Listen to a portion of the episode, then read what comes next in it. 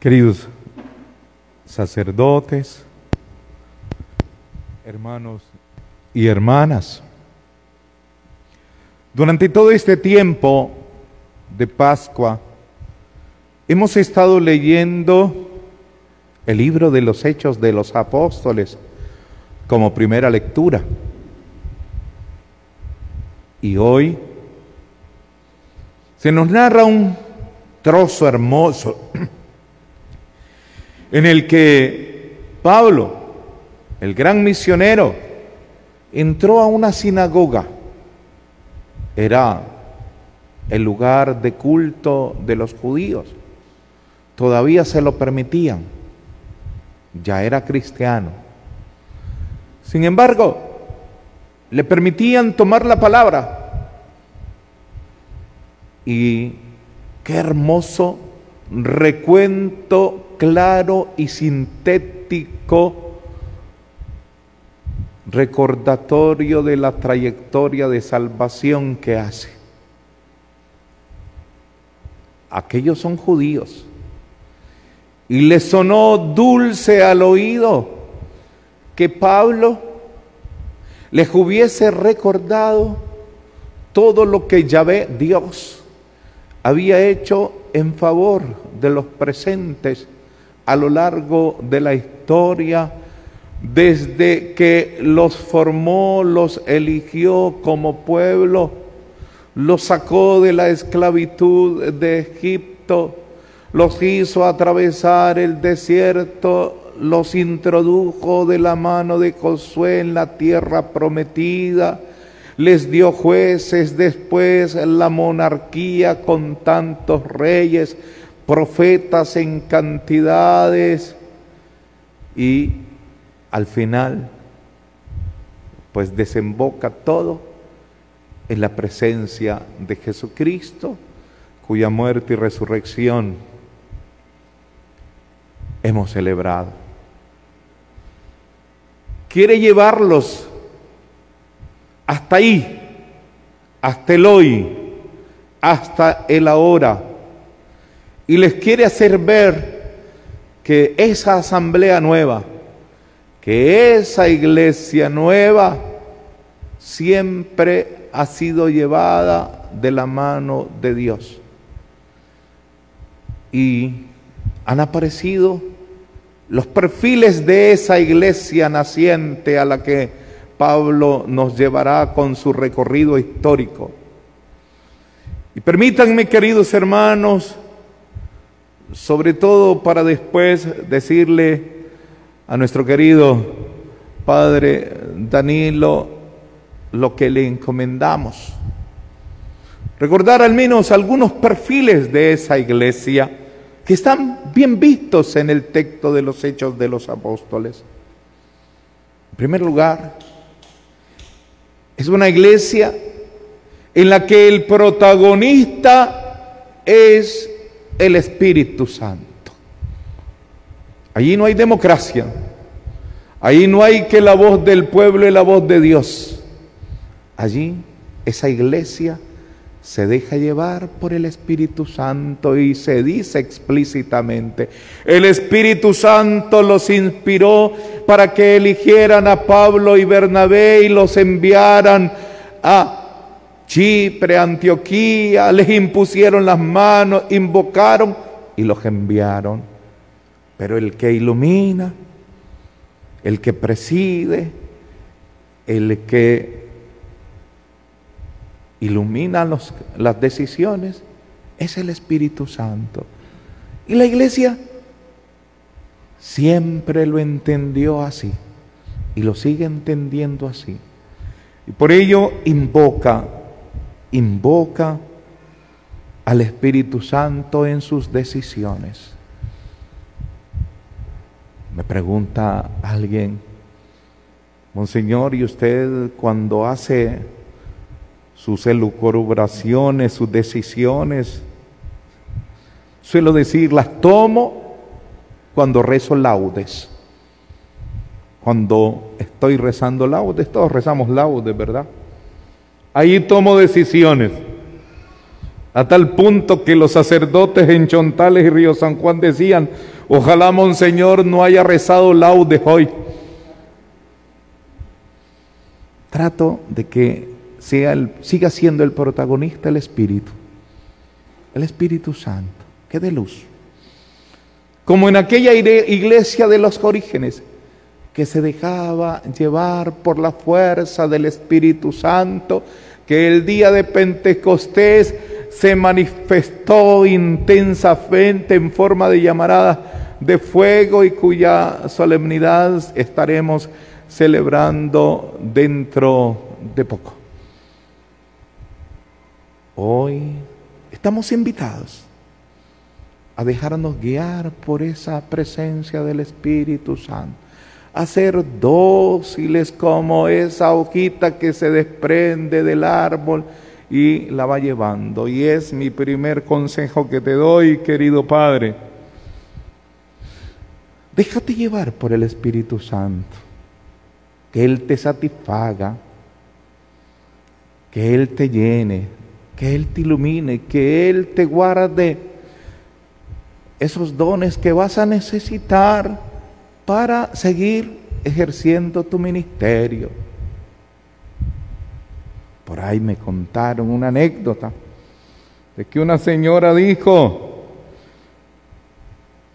vengo a conocer al intruso que mandaron de párroco a esta parroquia. Son cosas para reírse, pero que no te perturben esas cosas. Déjate llevar por el Espíritu. No eres tú que has querido venir aquí, soy yo que te envío. Y entiendo que el Espíritu Santo, pues a los obispos nos ilumina. Como ilumina al Papa e ilumina a toda la iglesia de Dios.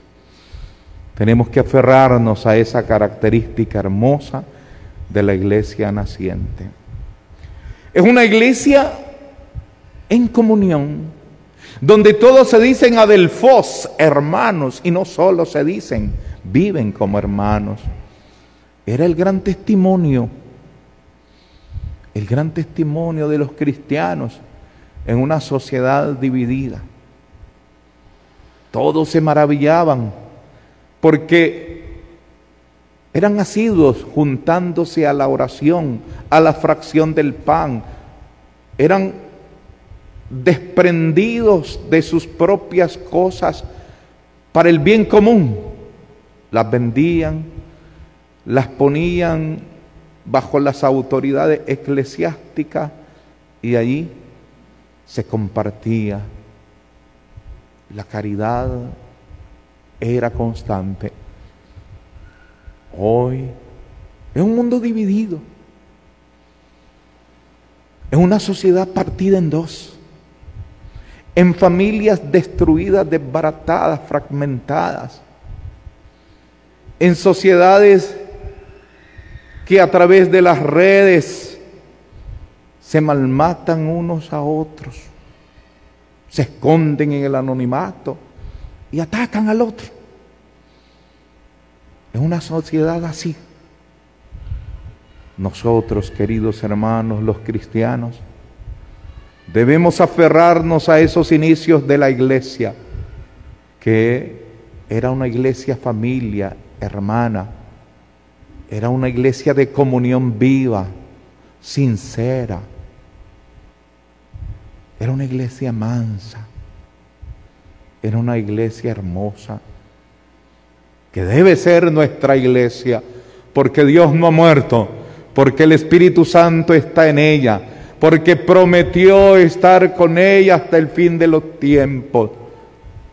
Debe ser la iglesia de hoy, una iglesia de comunión, de comunión fraterna, en la que Dios me da la capacidad de respetar al otro, de escuchar al otro, de atender al otro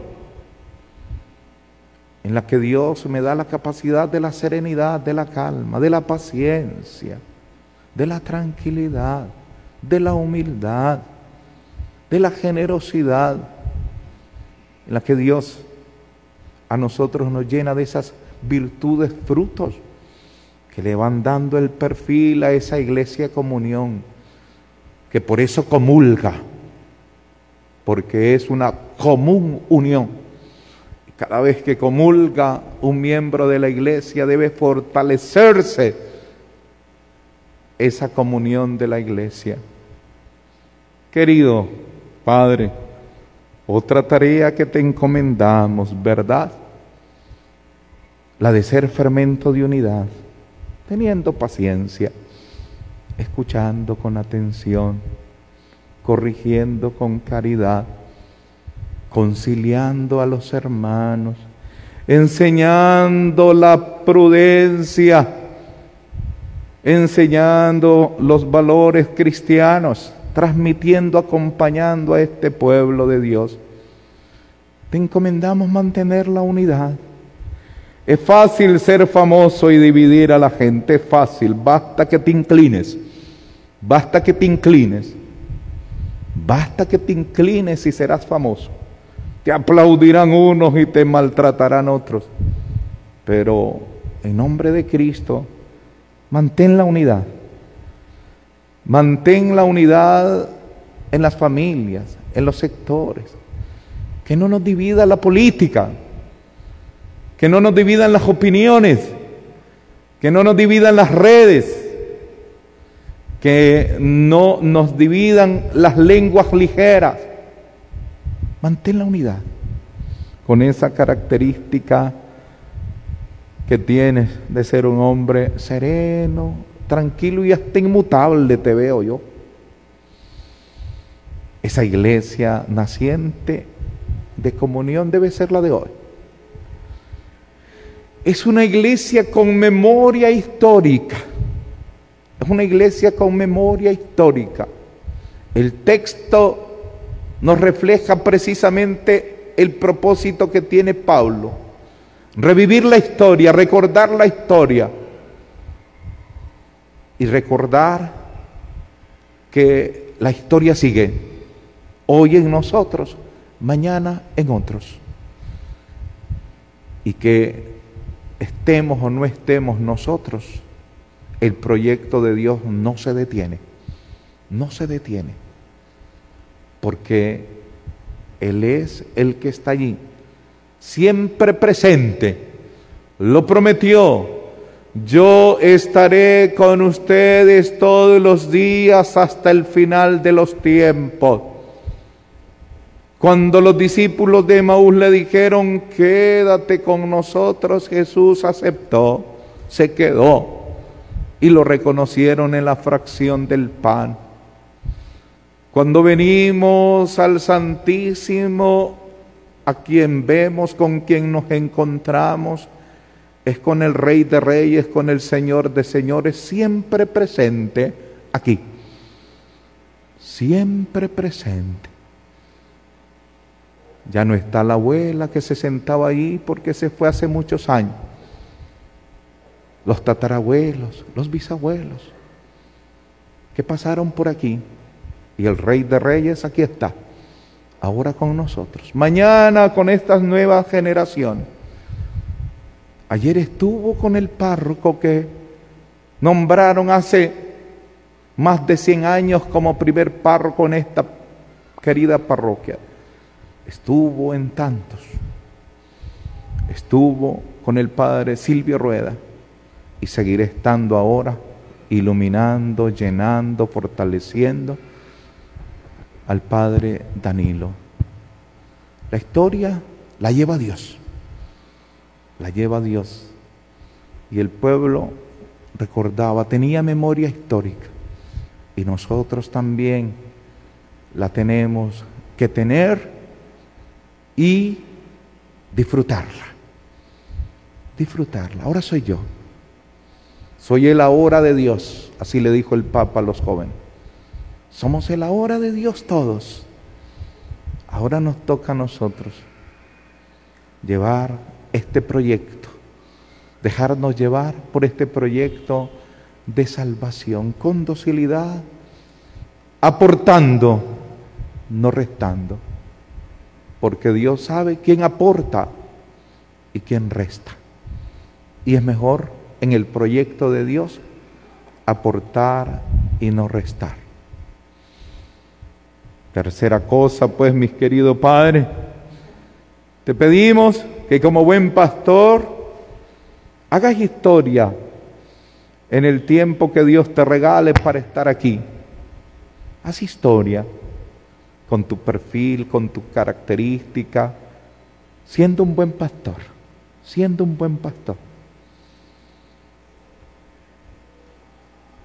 No te vendas a vos mismo, no te des vos, porque entonces no harás historia. Da a Cristo, da a Cristo, que para eso somos enviados, para dar a Cristo. Uno ve ese texto y cuando Bernabé, Pablo son enviados, lo que les dicen es, lleven la palabra, llevan la palabra, llevan a Cristo.